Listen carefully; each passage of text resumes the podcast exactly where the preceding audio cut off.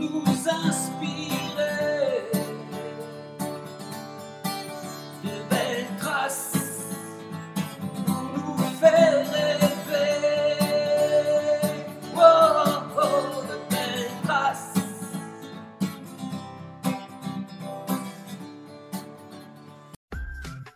Bonjour à toutes et à tous. Bienvenue dans le podcast Belle Trace. Je suis Flo Masnada, skieuse et passionnée de sport. Choisir, dessiner, laisser ma trace, c'est ce qui m'a guidée pendant des années et je souhaite que cela continue. Alors j'ai pensé qu'à travers ce podcast, je pourrais donner la parole aux grands champions, mes amis, que j'ai eu la chance de côtoyer pendant des années pour qu'ils nous transmettent leurs messages, leurs valeurs, leurs belles traces quoi. Ils nous ont fait vibrer et continuent à provoquer des émotions uniques chez nous. Alors, tendez l'oreille et soyez à l'écoute de leur souffle plein d'énergie positive.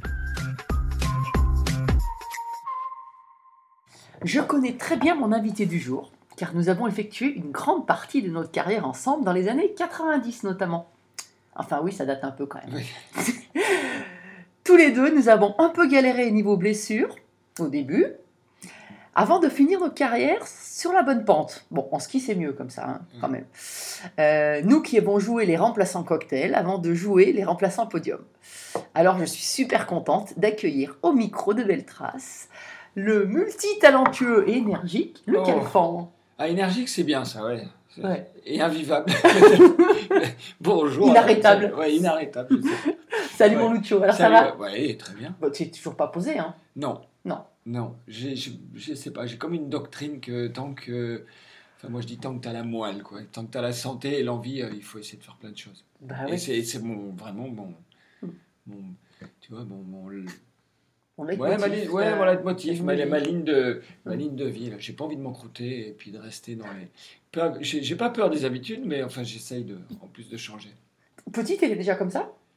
Je pense, ouais. Ouais. Et c'est marrant, on a trois enfants et on a Niels qui est pareil. Il- Tu peux pas qualifier ça de hyperactif, mais euh, en tout cas avec la bougeotte. Et je dors pas beaucoup parce que je suis pas un gros dormeur. Euh, donc c'est déjà une, quand même une sorte d'activité. Je pense que c'est physiologique plutôt. tu vois. Mais, euh, mais après cette envie, une fois que tu as goûté un truc, un autre truc, euh, les voyages, la découverte, les gens. Il n'y a pas que le sport. Quoi. Parce que Mm. bon, mais non, on a 55 ans. Tu tu vas pas attaquer un sport de haut niveau à 57 ans. Ouais. Donc euh, voilà, mais tant qu'on physiquement on a la, on a la possibilité de bouger, c'est ça aussi. Mm. C'est import- c'est important de le faire. Ouais, Ouais, mais c'est clair que t'es. Enfin, on va en parler parce qu'on enfin, on va essayer de parler de tout, c'est pas, pas gagné parce que t'as fait tellement de choses que. On va juste parler de cette histoire de remplaçant, euh, déjà pour démarrer, remplaçant podium, et enfin remplaçant cocktail et remplaçant podium, tu te rappelles? Euh, nous, euh, assez conviviaux, on va dire, on nous envoyait euh, régulièrement dans les trucs un peu officiels avec des partenaires et tout, et puis bon, on n'avait pas encore vraiment fait beaucoup de podiums. Et un jour, c'était le 15 janvier, je crois, hein, ouais. 95 14 94. 94. Le 14 janvier 84. Enfin bon, par là. 95. Voilà, là c'est ça, le 14 janvier Ça- 95. Tous les deux, trois victoires. Alors, c'est bizarre, hein, trois victoires. À deux. À deux. Parce que toi, en fait, tu as gagné deux Le- fois Kitzbühel le même jour, ce qui est juste euh, unique dans l'histoire Ouais, ouais, ouais. du ski. Et moi, c'était ma première victoire et ma seule victoire à Garmisch le même jour.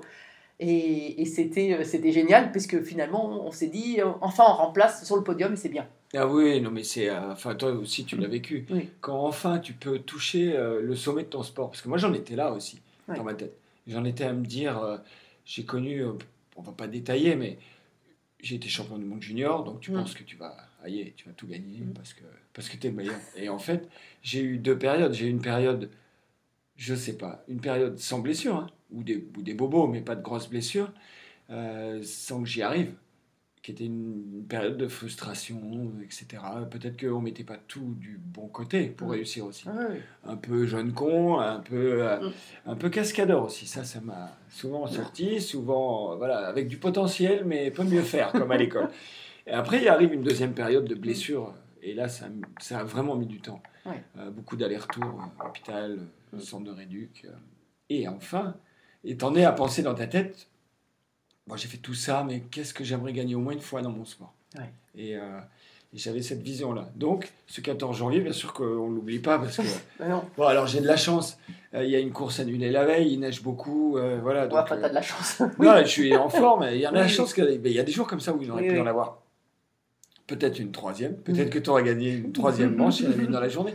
Mais c'est super rare parce que je crois que chez les, chez les filles, ça a été fait une fois. Oui. Euh, chez les garçons, euh, peut-être qu'une. Oui. On a doublé une course le De même toute façon, jour, maintenant, surtout c'est plus possible. Voilà, Non, maintenant, c'est plus oui, possible. D'où mon surnom de Doppelsieger euh, en Autriche, et ça m'est resté hein, quand même. Mais c'est c'est des jours magnifiques où tu peux, tu repenses à toi-même d'abord, parce que tu sais, tout le monde dit ah ouais, je voudrais dire merci à mes parents, à mes coachs, à mes machins, mais moi j'étais là sur le podium, j'ai l'impression, j'étais super égoïste. J'ai dit enfin, je suis là, quoi, tu vois, Ouais. euh, je l'ai fait au moins une fois dans, dans, dans ma vie, enfin une Ouais. fois qui était deux, mais mais j'aurais pu euh, à Kitzbühel, en plus à Kitzbühel, tu vois, pour moi c'était euh, la mecque, euh, Mm. la mecque de, no- de notre sport, de la descente. Ouais. Donc, waouh, ça a été. euh, et c'était génial. Et finalement, le début de. fou, une Ouais. nouvelle, une nouvelle, euh, nouvel épisode. Le dernier épisode. Le meilleur. Ouais, le meilleur. Ouais. Mais, mais c'est vrai que je suis d'accord avec toi. Je trouve que quand on galérait, quand on était toujours un peu dans les places moyennes, les blessures, les... en fait, tu as l'impression que pour gagner, c'est l'Everest. quoi. Il faut que tu fasses un truc extraordinaire et puis tu sais plus, tu es perdu. Et en fait, le jour où tu y arrives, quelque part, tu dis bah, finalement, je l'ai fait. C'est pas si difficile que ça. quoi. Oui, mais c'est pas le mot difficile que je. Oui, tu dis c'est couillon, pourquoi je l'ai pas Mm. Bah oui, ça, pourquoi pas fait avant. Voilà, mais il faut un peu de temps après si tu veux essayer de l'analyser. Moi, je suis Mm. pas un hyper analytique, euh, Mhm. superstitieux, euh, etc. Moi, je suis assez instinctif dans le, dans le, dans le, dans même le geste et même dans, ma, Mhm. vie, dans ma vie de tous les jours.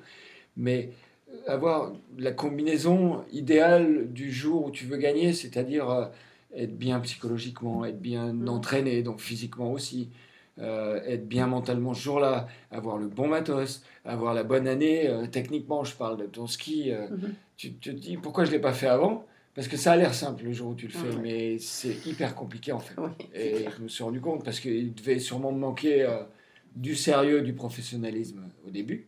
Mhm. Après, il devait me manquer un peu de réussite. Parce que ça, c'est cette partie que tu ne maîtrises pas. La chance, la réussite, elle existe dans le sport. Ouais. Et, et l'histoire de la balle du, de tennis qui tombe d'un côté ou de l'autre, tu vois. ouais. Euh, les centièmes, chez nous, euh, des fois, ils peuvent être du bon côté comme euh, Ouais. du mauvais. Mais c'est vrai que je comprends tout à fait ton analyse. Qu'est-ce que je suis con de ne pas l'avoir fait avant, tu vois. Ouais. Parce que des courses que tu loupes, les périodes où ça va bien, tu es quatrième, troisième, voire même encore podium, alors qu'avant, il fallait que tu fasses une course parfaite à tes yeux pour faire 15e, 20e. Parce que moi, je les ai connues, ces années de Ah frustration. ça c'est sûr. après une équipe de France qui avait été, je sais pas, décapitée en Oui, 73, oui. euh, il y a eu ces années noires Mm. où tout le monde. Voilà, nous on est arrivés dans ces années noires junior avec euh, Franck Picard, avec Jean-Luc Chrétier, avec, avec toi, Mm. d'autres. Mhm. Enfin, chez les filles, il y a quand même eu moins il y a de. eu Carole Il y avait, euh, avant, ben, il y a eu ouais. Fabienne Serra, il y a eu Oui, il y a eu Oui, bien sûr. voilà, il y a eu beaucoup de filles, mais nous, il y a eu vraiment des années noires où quand quelqu'un en descente faisait euh, 15e, 20e, c'était waouh, c'était le, c'était le top. Mm.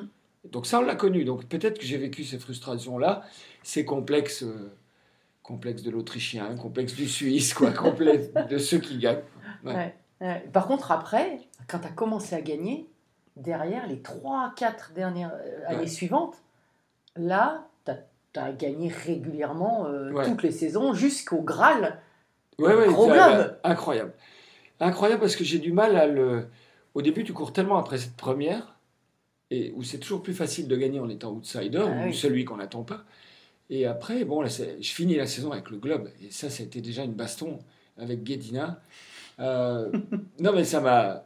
Je pense que ça m'a servi quand même Ouais. pour, pour la suite. Et après, j'arrive à gagner.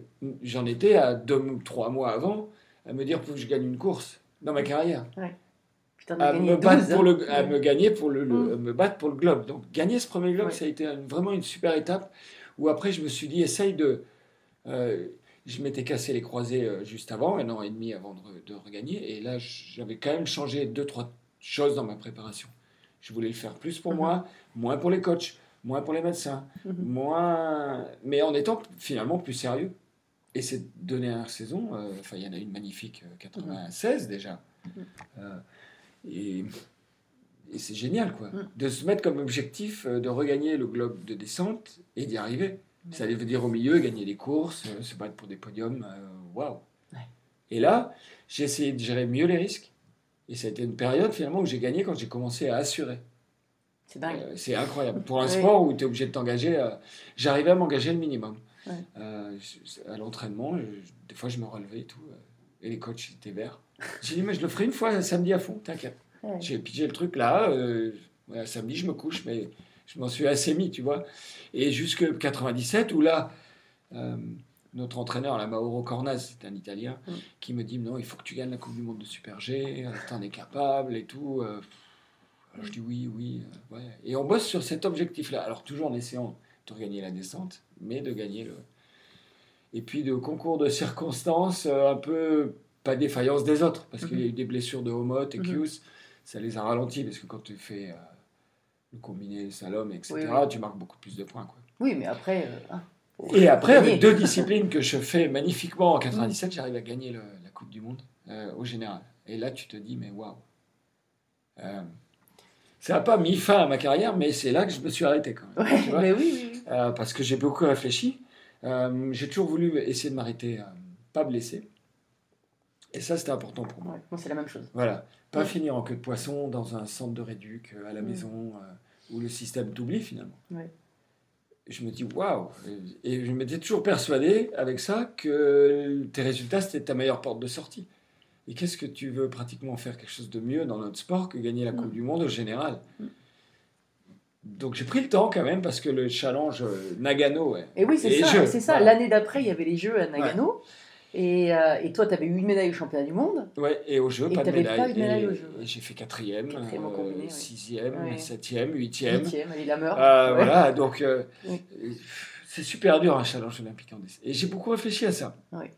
Beaucoup. À la météo, aux conditions de course et, et plein de choses. Et puis finalement, bon, je me suis dit, allez, dis, tu vois, Mhm. crac, euh, c'est plié. C'est ta décision après. hein. C'est ta décision, tu l'as subie Oui, pas. parce qu'on est, on l'a, voilà, exactement. Je l'ai prise.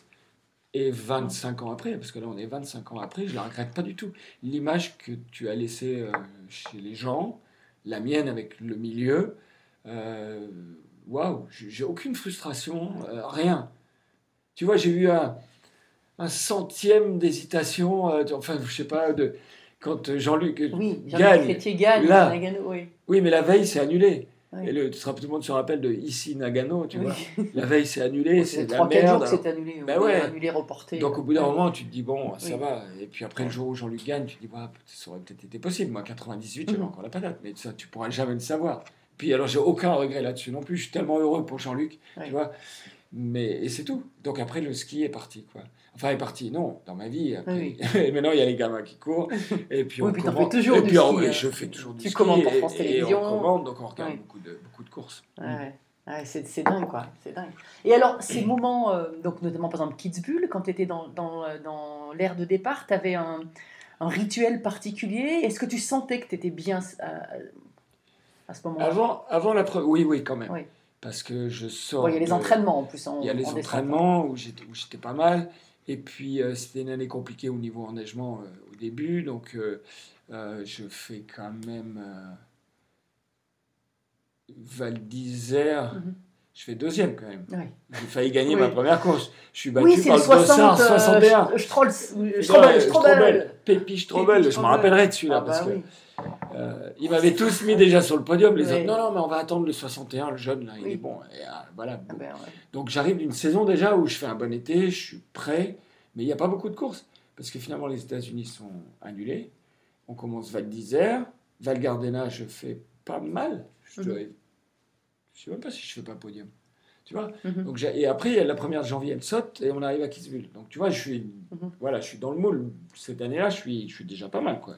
Tu sais que tu peux te battre pour euh, enfin gagner ta première. tu vois Elle n'est pas arrivée sur un coup de cul. Oui. Ouais. Ah bah non. ouais. Non, non, non, mais Ouais. parce que ça peut arriver. Il y en a qui ont Oui. gagné sur un coup de Trafalgar en, Ah en météo Mhm. ou autre chose. Ah, Val Mais, Gardena d'ailleurs souvent. Ah, C'est souvent, pareil. Val Gardena, ouais. Et, et donc, voilà, elle était, elle était pas préparée. Mhm. Mais, tu, mais tu le sentais au début. Tu sentais ah que- ouais, je sentais que je me battais. T'es monté en puissance. Et, Voilà. et du coup, au départ, t'avais. Parce que Kitzbühel, c'est quand même particulier. Alors, en, en plus, ils ont de plus en plus euh, scénarisé euh, le Ouais, sommet. ouais. Maintenant, c'est une cabane transparente. Enfin, il y a plein. Voilà. Mais, euh, mais, Mais bon, toi, t'avais un rituel même, euh, particulier Moi, je suis, Le matin j'ai dit tout à l'heure, tu vois, je suis pas un hyper. euh, Oui. Pas superstitieux, en tout cas. Tu pas superstitieux, euh, assez ouvert. Et je me rappelle Franck Picard. Tu vois, Franck Picard, son surnom, c'était Pépin la Bulle. Pé- Pépin, Pépin, c'était le surnom de Franck. Donc, dans notre groupe, dans les Oui, Top oui, Gun. oui. Euh, lui, la veille au soir, il commençait. Et à partir du matin au petit-déj, tu pouvais plus lui parler. Il était. euh, voilà, Franck était comme ça. Oui. Franck. Il a trouvé un- sa manière de fonctionner aussi. hein. Ouais. et qui a fonctionné. hein. Mm. Et, hum, mais moi, si je faisais ça, parce qu'on a tous essayé des méthodes différentes, tu vois, j'y arrivais, arrivais pas du tout. Moi, il fallait que je me concentre, euh, oui, à la reconnaissance, à la visualisation, à la mentalisation que tu as à faire, mais sur la course en elle-même, moi, cinq minutes avant, ça me suffisait pour être dans le, dans le moule. Parce que déjà, Kitzbühel, il y a déjà pas beaucoup de bruit dans la, Oui. dans la cabane, tout le monde un peu serre les- le casque. euh, tu vois, ça discute pas beaucoup, sauf Guédina qui lui était complètement barré. Et, euh, et comme il, chaque fois que je prenais un dossard, il prenait à côté de moi. Donc il mettait un bordel, il se retournait, il se foutait de ma gueule, machin. Enfin Ah voilà. Ouais, ouais. Il était point-là. ingérable au départ. Et puis, je- voilà, après moi j'étais dans mon truc, tu sais que tu es en confiance et que tu es bien physiquement. Parce que bon, en fait, nous on a un sport qui est quand même physique. Et quand tu es bien dans- physiquement, c'est forcément plus facile. Mais tu toujours pas gagné, quoi. Tu cherches euh, après ce, ce, ce premier coup de. Après la première victoire, quoi. Tu, galères. Mais j'étais pas loin, là. J'étais pas Ouais. loin. Donc au moment où je pars à Kitzbühel cette année-là, c'est.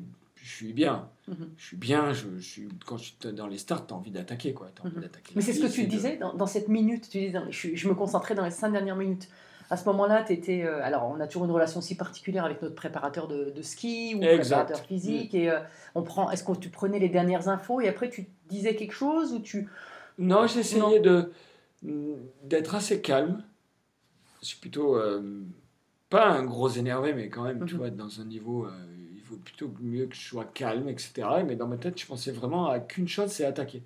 Tu vois, le film de la course, après, euh, c'est l'avantage d'avoir gagné tard, c'est que tu connais au moins déjà où tu vas, tu vois, les tracés, tu les connais. Moi, Kitzbühel, je crois que les quatre premières, je suis tombé.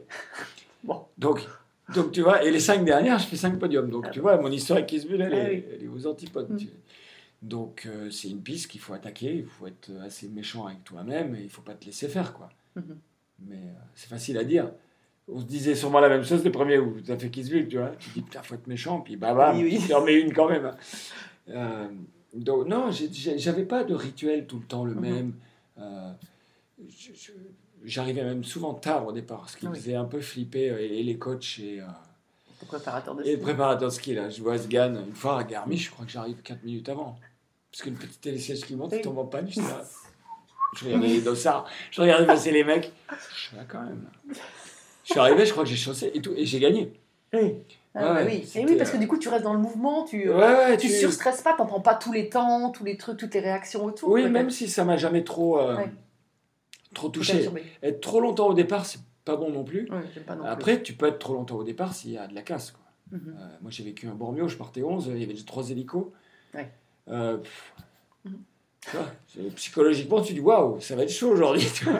Alors là, tu parles de Bormio, on parlait de Kitzbühel. Ouais. Euh, c'est la descente la plus difficile pour toi, c'est. euh, Enfin, ni une autre, hein, peut-être. hein. Non, euh, on fait. Kitzbühel était dangereuse à une Mhm. époque et tout ça, mais si tu regardes la finalité de Kitzbühel, elle est très dure au départ, Mhm. très dure à la La fin. fin. Et encore maintenant, ils ralentissent. ouais. Et- Mais après, tu as quand même un chemin Oui. et un bon bout de plat. Oui. C'est- Elle, elle change de rythme. Oui. Elle part, elle t'agresse, après elle te laisse tranquille, après elle te réchauffe un peu en bas. Et, mais des descentes comme Bormio, elles sont plus exigeantes. Oui. Euh, Surtout que c'est souvent glace. Ah ouais, c'est- plus long. Bormio, euh, ça fait oui, quelques secondes de plus, mais nous, on a eu passé les presque deux minutes à Bormio, et là, c'est c'est long. Euh, Val d'Isère, la face. Une descente extrêmement difficile, tu vois, aussi, euh, Mhm. qui est plus... Hyper technique, et virage sur virage. technique quoi. et, et moins rapide, donc du coup, Oui. peut-être un peu moins dangereuse, mais quand même, il y avait un sacré morceau. Elle se tapait Mhm. la face, euh, c'est quand Mhm. c'était gelé, euh, c'était pas... Mhm. Enfin, on l'a pas fait souvent, d'ailleurs. Ouais. Et on fait partie de ceux qui ont eu la chance de la faire, parce que peut-être qu'il y en a d'autres qui la feront pas, on ne sait jamais. Donc voilà, c'est des descentes dangereuses. Mais moi, j'étais assez bien sur le, le dur. Moi, j'étais bon glisseur aussi. Ah ouais, il faut être un peu tout quand même, si tu veux. Oui. Mais j'ai- sur la glace, j'étais assez à l'aise.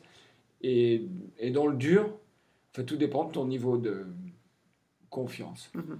Voilà, ton niveau de confiance, mais il dépend de tellement de choses, ce niveau de confiance, que voilà, quand tu es bien, tu es, finalement assez bien partout. Il y, a- il y a des skieurs qui t'ont impressionné? Euh, de mon époque, Oui. oui, ou même d'avant, moi j'étais. euh, Ou t'étais- est-ce oui, que tu as été inspiré par certains champions? Moi j'avais Franz Klammer.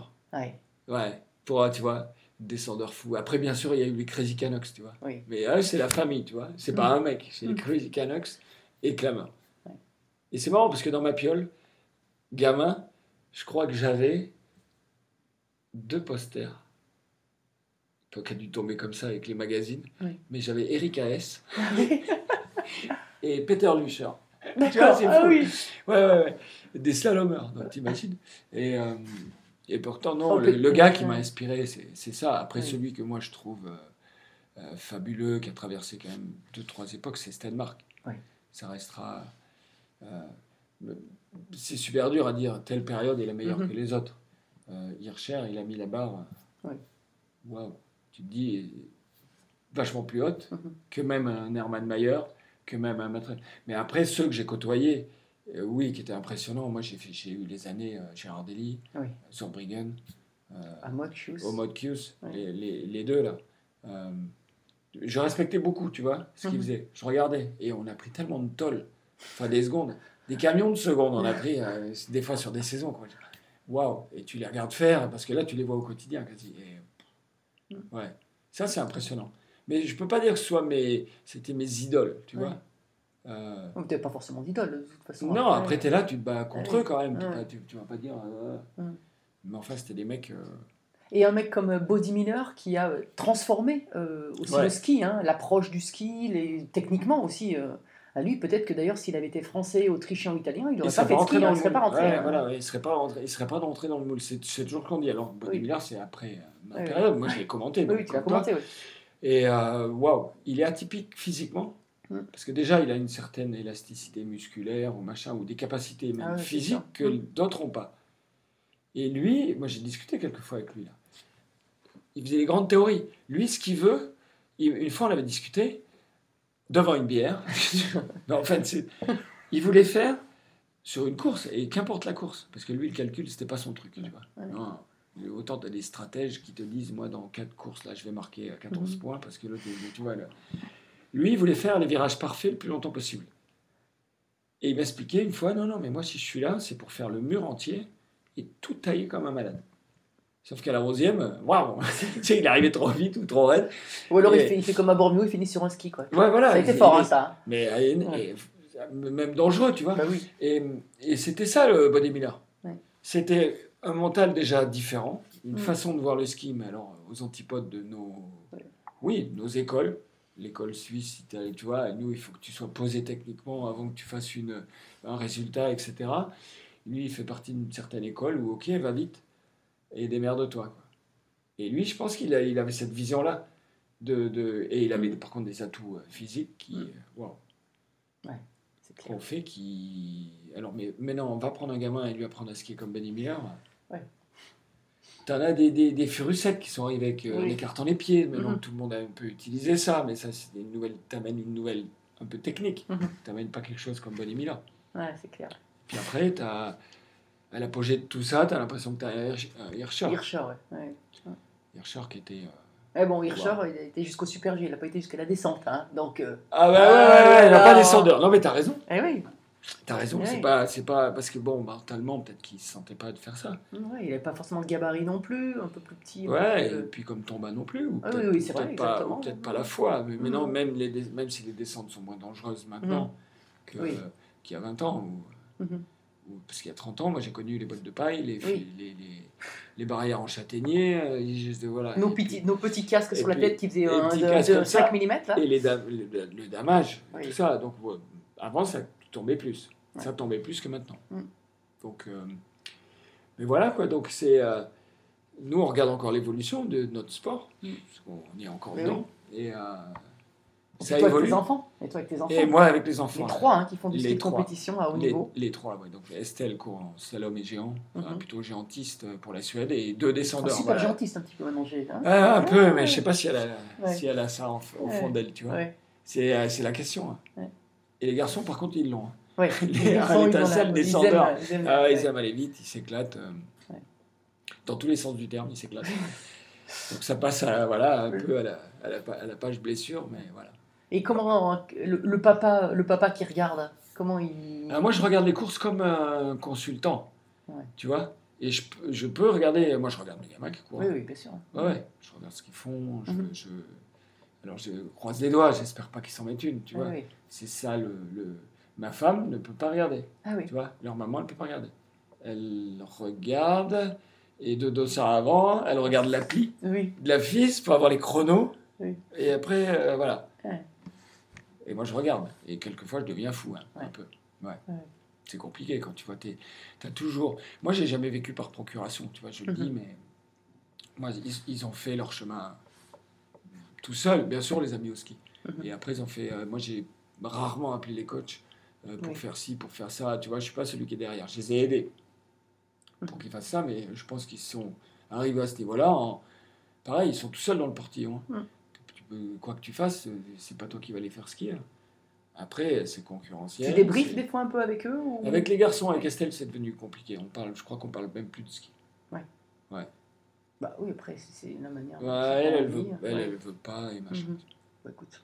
Et avec les garçons, oui, Oui. tu peux dire, mais qu'est-ce que t'as fait de la merde Qu'est-ce que t'es con Euh, Qu'est-ce que. Tu vois Ouais. Et ils l'entendent. Oui, parce que je suis, j'essaye d'être objectif. Mhm. Moi, je, je leur gueule pas dessus. euh. Tu vois, si tu fais un bon résultat, tu fais. euh, des- des- L'année dernière, Nils a eu du mal psychologiquement, il est tombé, Mhm. il a eu du mal à revenir. Et puis quand tu quand es mal psychologiquement, c'est aussi des périodes que j'ai vécues. Donc tout Mhm. ce qui était plus acu, t'es plus Ouais. derrière. Et puis voilà, puis tu, et puis tu ramasses. Mhm. Et puis tu ramasses. Mhm. Mais ça, faut pouvoir en parler.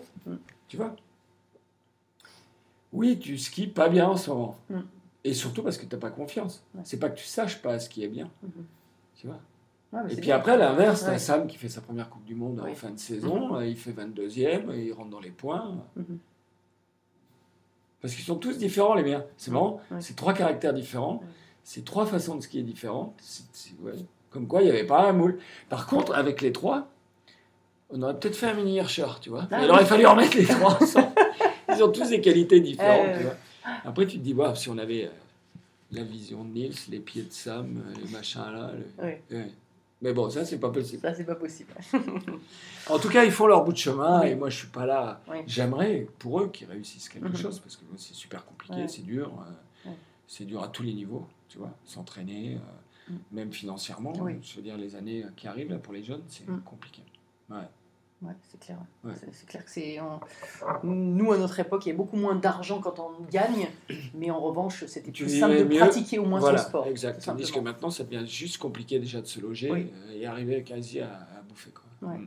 Ouais. Plus euh, réchauffement, la neige, les Ah conditions. ouais, non, alors ça, là, c'est encore un autre encore sujet. autre chose. hein. Bref. Bon, alors, réchauffement, machin, le sable maintenant.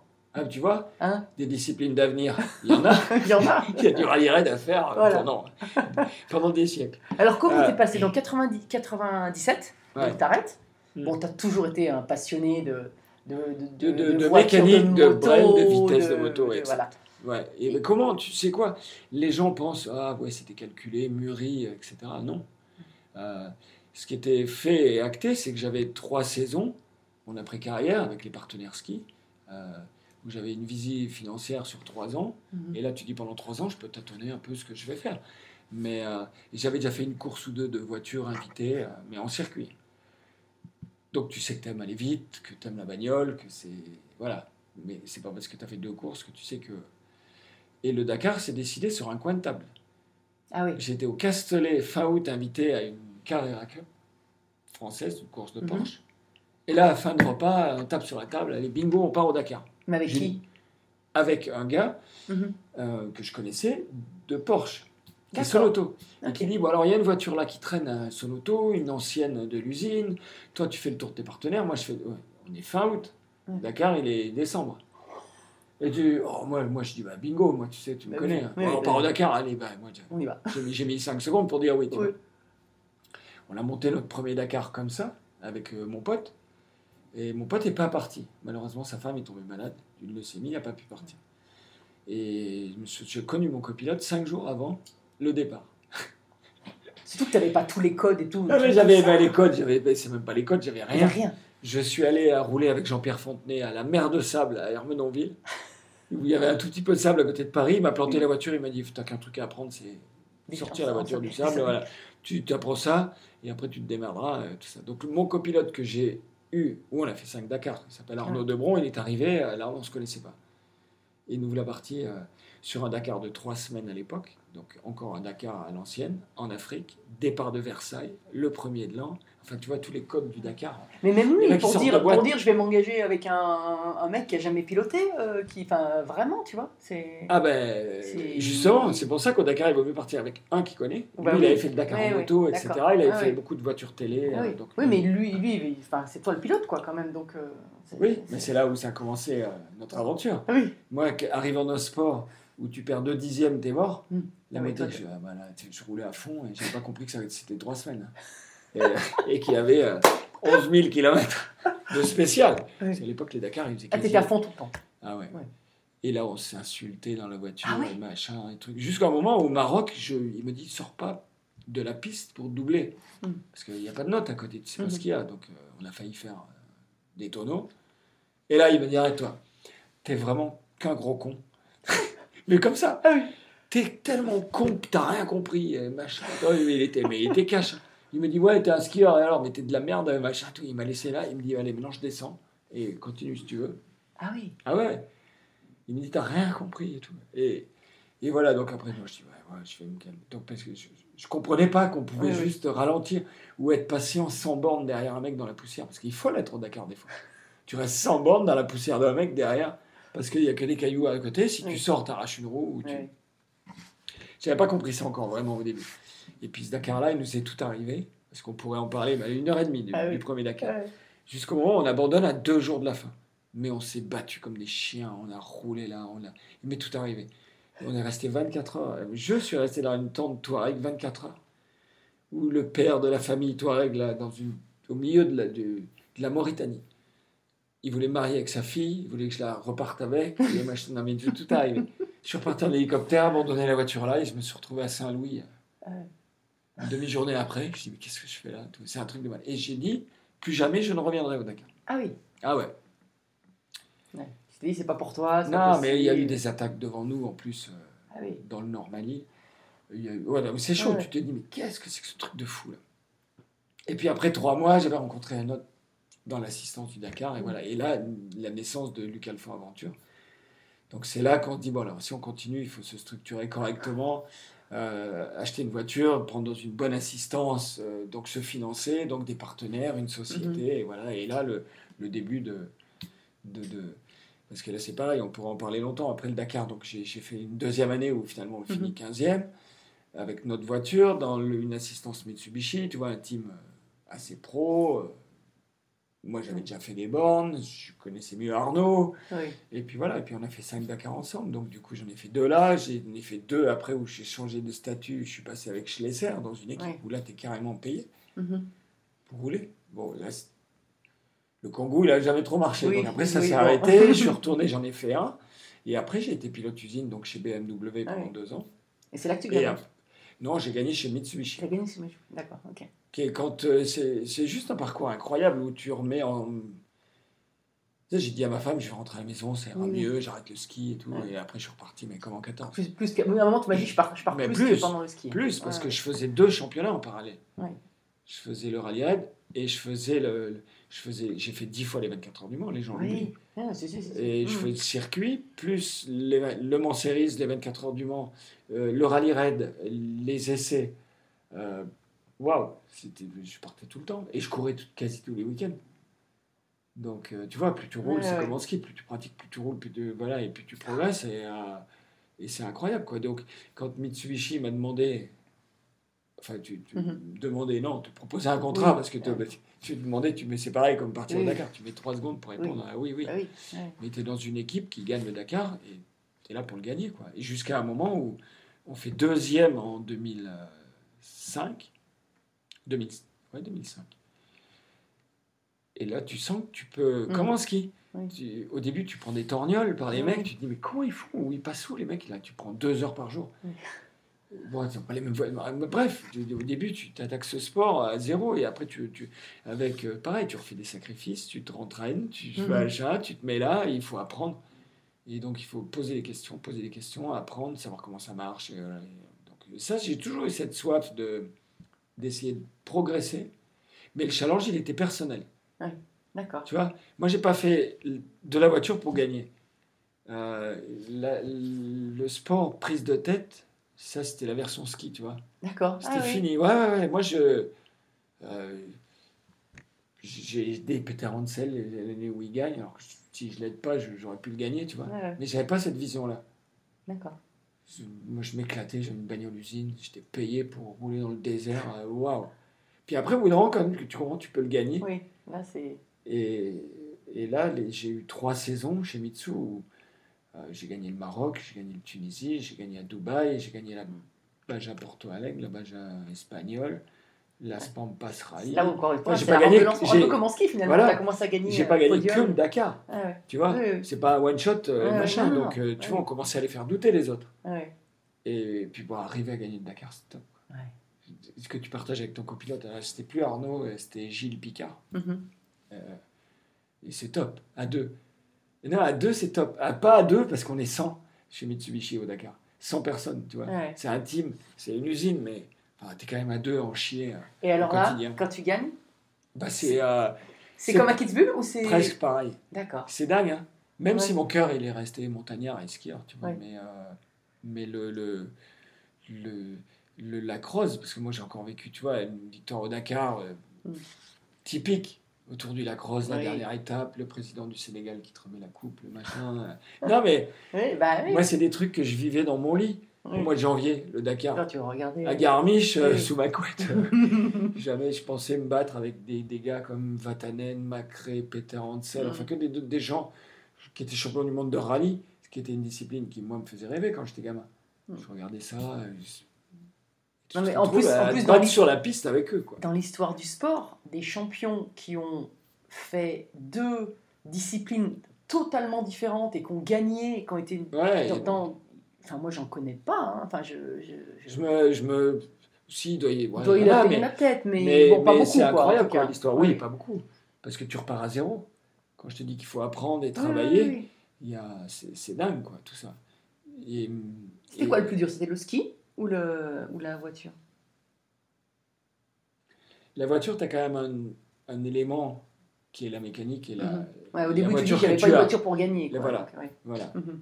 Mais si t'as pas les bons skis, tu peux pas gagner non plus. Non plus. Euh, mais oui, ouais, ça m'a semblé plus compliqué à gagner en ski et plus long et plus Mhm. parce que t'as une partie physique qui est plus importante. Après, la psychologie, c'est la même. En voiture, en machin. La prise de risque. Ça t'a servi, le, ta oui, première oui, partie oui, de, oui, de oui, vie parce qu'il faut quand même. Il y a certaines étapes, si tu veux gagner, il faut, faut oublier qu'il peut arriver quelque chose de grave. Quoi. Tu Ouais. vois? Ouais, ouais. Ça, ça, la prise de risque, elle, elle existe, elle y est. D'ailleurs, il y a plus de morts au Dakar que Mhm. dans le ski. Euh, mais c'est pas quelque chose que tu penses. Mais si tu veux gagner, à un moment, au bout d'un moment, tu es obligé de te mettre sur le grid. Ouais. Tu es obligé de t'exposer. Euh, et ça, par contre, arriver du ski, euh, oui. Oui, j'y arrivais bien. Rouler à 300 km/h aux 24 heures du Mans, tu vois, ça, Oui. me, choquait pas. Ouais. C'est. Ta, Tu ton- ta préparation le- physique, parce que c'est vrai qu'au ski, A été c'était aux beaucoup plus... antipodes, différentes. Ouais, complètement différente. Ouais, ouais, D'accord. parce qu'après, il faut que tu maigrisses, parce que les mecs, qui font des bagnoles, euh, machin, Oui. il faut que tu sois plus léger, tu fais de l'endurance, Mhm. et tu n'as plus besoin. euh, c'est hyper spécifique, la voiture. Tu te muscles les épaules, le cou, euh, les dorsaux, euh, Le mais tu es gainage, dans un baquet, gainage, ouais, ouais. et c'est de l'endurance, c'est de la résistance. Mhm. C'est de la- mais c'est de la résistance sur 7 heures, 8 heures, 9 heures. Donc, tu Ouais. vois, des efforts super longs. euh. La et- concentration. et la concentration, ça a été un problème, parce que de passer d'un sport de 2 minutes à rester concentré 3 heures, 4 heures, euh, c'était compliqué. Et tu vois, avec mon copilote, il le gérait ça, parce que des fois, euh, tu, tu, tu baisses de rythme, tu t'en rends pas compte. Mhm. Tu as l'impression que tu attaques. Des fois, il me mettait un, un petit pic là. Oh, on s'endort. Ouais, ouais, j'ai pas l'impression que je m'endors, mais tu vois. Et des fois, bon, par contre, il me calmait des fois. Ouais. Il est oh là, aujourd'hui. Tu fais les départs spéciaux là, tu fais les 20 premières bornes, tu t'es mis déjà deux chaleurs. Oh, oh, oh, on calme. Et, et après, tu as arrêté quand même le sport automobile suite à aussi un accident que tu as eu. euh, Alors, hein Oui, il y a des hein. reconversions que tu choisis, oui. comme celle du ski, et après, il y en a qui sont voilà, imposées. J'ai eu un accident, un grave, Grave accident, accident, ouais.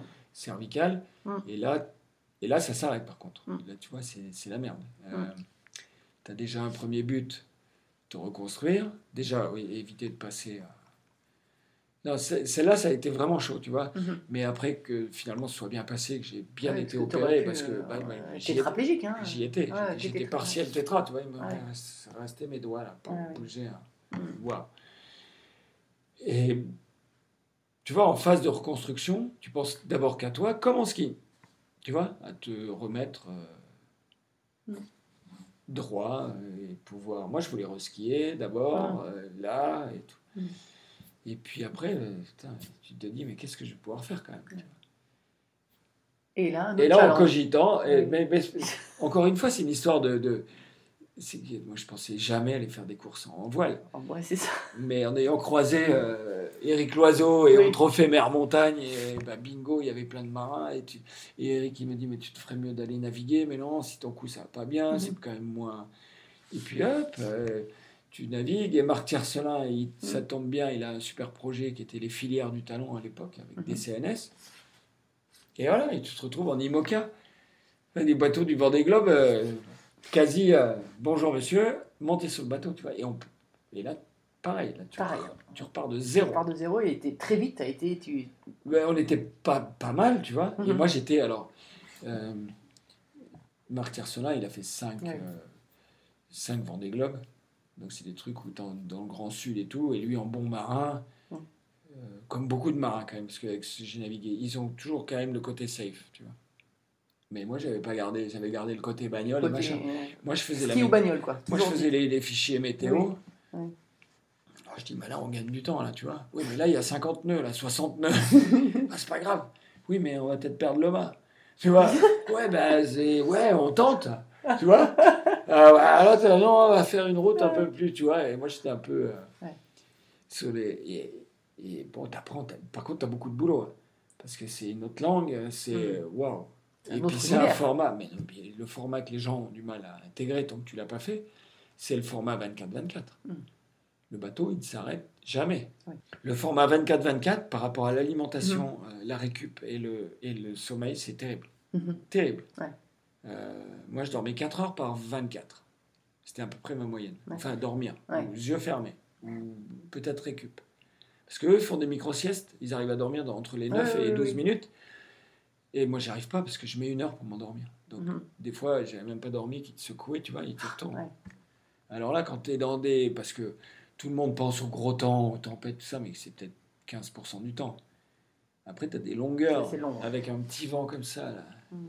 Il est 3 heures du mat, tu es bercé par le fou. Pouf. Et là, tu te dis, mais hop, j'ai dormi ou pas? Est-ce que j'ai dormi? Non, non, je n'ai pas dormi. Tu es obligé de regarder la montre? Ah ben non, je n'ai pas dormi. Tu vois Ouais. Pour pas... Bon, après, t'as T'as eu peur ça en bateau? J'ai eu le doute deux fois. Ouais. En Atlantique Nord, on était en nave de d'entraînement. Parce que chaque fois, donc lui, euh, c'était 12 ou 14 jours. C'était- Et on partait en double avec Marc Tiercelin. Et donc, une fois, on part vers les Açores. Et en regardant les fichiers météo, ils annonçaient euh, pétole, tu vois, pas de Mhm. vent et tout. Bon. Donc, on se met une bouée euh, entre le Fastnet et Boston. Et en bouée fictive, quoi, on Mhm. va aller, machin. Et nous, là, on commence à monter vers Boston. Enfin, euh, et là, putain, on va arriver deux grosses patates sous les fichiers météo. hein. Ti, ti. On n'est même jamais allé jusqu'à la bouée. Mais par contre, euh, on a pris, je crois qu'on a pris 57 heures. Enfin, moi, j'ai regardé au-dessus de 60 nœuds. Ah Donc oui. 100 kills, 120. Avec le quatrième riz qui n'est pas à poste, le machin, une voile tempête devant, les cordes dans l'eau derrière, euh, et en rallonge, quoi. Tu prends, une, tu prends une allure qui est à peu près safe, mais bon, il y avait 8 Mhm. mètres de creux, euh, machin. euh, et tu vois, tu fais une journée dans la baston. Et puis, tu vois, Marc, à un moment, là, il dit Putain, il faut vraiment que j'aille dormir. Ouais. Et, et là, tu restes seul derrière. Et là, là j'ai j'ai pas eu peur, mais tu as quand même le doute. Parce que bon, là, si. euh, parce qu'à un moment, dans ces manœuvres-là, il a failli tomber à la, à la baille. Parce Mm. que lui, il s'attachait pas, machin. Il, je l'ai retrouvé dans les filets en bas, là, dans, dans les filières. Ah. Putain, mais je lui dis, mais comment tu veux que je te retrouve là? Mais c'est même impossible. De toute façon, Ouais. même un bon marin, euh, na- naviguer à 60 pieds dans, dans, Ah oui, dans non, ce temps-là, euh, 8 mètres. Euh, tombes à l'eau. Là, c'est toujours la nuit. Ouais. Euh, la mer, elle est blanche d'écume. là, Machin, elle fait 8 mètres. Le bateau, il monte doucement. Après, il descend, il se plante en bas, et là, c'est les déferlantes derrière. Donc Ouais. là, c'est cockpit fermé, euh, combine étanche. Ouais. Et là, tu prends des mètres cubes sur le. Puis on a pris un jour et demi comme ça. Pas, pas fait une heure. Bon, tu t'habitues un peu, mais bon, bouffer là-dedans, euh, aller faire pipi déjà, tu vois. Même aller aux toilettes, ah, parce que déjà, c'est la guerre, t'as l'impression que. Et là, j'ai eu le doute, mais pas eu peur. Parce Ouais. qu'après, moi, j'ai retourné. hein. Mhm. Je faisais toujours mes fichiers. Ouais. Il faut y aller au Faut y aller quand même. Mais il y a des fois, bon. Après, on s'est mis à l'envers deux fois. Une fois, c'est lui qui barrait vers les Açores, là. Hop. Et moi, j'étais dans le bateau. Et quand tu sais, le bateau qui se retourne, Ouais. Je dis, c'est quoi dedans? Oh, Il y a tout qui, bon, tout qui tombe, nous, on n'a pas grand-chose. Ouais. euh, je regardais le radeau, il est là, le machin là, je regardais la combine et tout. J'étais déjà en train de me dire, mais non, après, tu, bon, ben, avec les coupes de redressement, tu arrives à le relever. Mais bon, c'était la guerre, parce qu'il t'arrive toujours ça, il y a 40 nœuds, Oui, oui. et c'est la nuit. Et après, moi, je l'ai couché tout seul, le bateau, à Oui. Gibraltar. Je, je faisais, il y avait un cargo, enfin bref, je, je pipais avec le cargo, là, je pipais, je, parce que quand tu abats comme ça, tu redescends, le bateau il accélère et Oui. tapé dans le cargo, tu vois. Ah non, merde, ah, merde, tu vois, j'ai mal calculé ma route, là. Et l'autre il dormait en bas. Il y avait du vent un peu, tu vois, mais pas, pas extrême. mais- Ah, puis du coup, bah, je suis obligé de, mettre face au vent. Puis là, je me fais prendre un contre avec la quille à l'envers. Oui, Et là, ça- tu mets le mât dans l'eau. hein. Ouais. Et bon, le bateau, il fait 5 mètres 50 de large. Mm. Ah, Je vois sortir Zébulon de là-dessous. Là. mais bon, vu qu'on l'avait déjà fait une fois au milieu de Oui, oui. l'Atlantique, Je t'ai dit, bon, euh, va c'est bon, allez. Non, mais là, on était à Gibraltar. Quoi. Ouais. T'es pas, t'es pas... Ouais. Au milieu de l'Atlantique, là, le premier coup, je me suis dit, hop, là. Bon, sent le radeau, ça, tu on va vois. pas- On va pas y arriver tout de suite, quoi. Alors qu'eux, ils en ont fait. euh, Mm. Bon, moins possible, c'est mieux, mais. Et puis après, voilà, la voile, j'ai j'ai croisé mes chemins de la vitesse, tout ça, avec euh, l'hydroptère, parce que j'ai Oui. fait un an et demi avec l'hydroptère, c'était magique, parce Mm. que c'était ça allait vite. Il y avait pas mal de techniques. euh. En fait, tu vois quoi, il n'y a pas quatre roues, il y a un mât, Mm. mais l'analyse est la même, si tu veux. De plein de trucs. Et puis après, la dernière saison, je l'ai fait avec euh, Yves Le Blévec, là, en multi 50. Et, et puis voilà. Et après, avec Aurélien Ducrot, on a essayé de monter un projet euh, vraiment montagne. Mhm. Et on n'y est pas, on Ouais. n'est pas arrivé, pas financé. Et puis après, la vie, elle prend. Ça continue. Moi, je suis allé travailler avec, euh, euh, pour le rallye, là, comme directeur. Oui, maintenant, après, après aujourd'hui, Eh ouais, t'es- t'as mis la casquette organisateur, quoi. Voilà. Donc, euh, bon, alors, malheureusement, avec oui. organisation Ouais. russe, là, on est un peu, un peu Ouais. tous malheureux. Et, Mais tu es encore dans le ski avec les commentaires et puis aussi Andorre. Donc, hein, Et en Andorre, donc voilà. j'ai- bougé en Andorre il y a 5 ans, et donc je suis, euh, allez, pas ambassadeur, parce que j'ai un contrat donc, Mhm. avec la station de Grand Valira, pour le projet Championnat du Monde, qui est Oui. toujours existant. Là, cette année, malheureusement, pour 2027, euh, Mhm. on n'a pas été euh, élu. Et donc, on, on reprogramme pour 2029, Mhm. et surtout pour les finales donc, de Coupe du Monde qu'on a euh, cette année. Donc, euh, Oui. voilà, 2023. Mm. 23. Et euh, donc oui, en Andorre, du travail, euh, toujours la télé, toujours les partenaires avec lesquels j'ai travaillé Mhm. institutionnellement, et, et dont, euh, dont Casborer d'ailleurs, Piston Ouais. Billy. Mhm. J'ai l'impression que c'est une histoire euh, qui dure depuis, je fais partie des meubles, et euh, c'est génial, avec Red Bull. euh, Ouais. En fait, tu as donc- toujours aussi plein de challenges, plein de trucs. oui, il y a plein de trucs parce que là-dedans, Ouais. il y a quand même euh, directeur sportif du Silkway, c'est quasiment l'équivalent du Dakar. Donc Oui. ça, pour moi, c'est 4-5 mois de travail qui, Ah ouais. qui est dur. Et puis après, il y avait Top Gear, l'émission aussi. Oui, oui, donc vrai. là, on n'est pas reparti tout de suite, mais Top Gear, c'est 36 jours de tournage. Ouais. Donc ça, bout à bout, euh, voilà. Après, un peu tes passions, tu as Oui. recommencé du trial, voilà, aller marcher en montagne, la chasse, euh, voilà. ça. Ouais, ouais, tu fais beaucoup de vélo aussi quand même. hein, Je fais du vélo, aussi, Ouais, ouais. Donc, euh, non, la vie, elle s'est pas arrêtée. C'est pareil. Non, non, non. si, il y a eu le Covid là, qui nous a mis sur le canapé euh, Ouais. quelques mois, mais sinon. Tiens, bah alors là, alors, euh, on parle beaucoup de Paris 2024 pour les athlètes, euh, ce, qui est, ce qui est super de, de- de vivre euh, dans un événement comme ça. Mais nous, en fait, il y a les championnats du monde en France. Ouais. Euh, toi, tu n'as pas vécu des championnats du monde en France? Non, Tu as fait les Jeux d'Albertville en France? Euh, j'ai fait les jeux, euh, qui, est un, beau 92, souvenir. Euh, comment tu les, tu les vois, ces championnats du monde? Quel conseil tu aurais à donner aux jeunes? Qui vont Bah, c'est un peu le- ouais. C'est un peu le même à ceux qui vont aller aux mondiaux euh, cette Mm, année. voilà. Je pense que Mhm. le meilleur moyen, de toute façon, de préparer souvent des championnats du monde, c'est d'être quand même performant en Coupe du Monde avant. Ouais.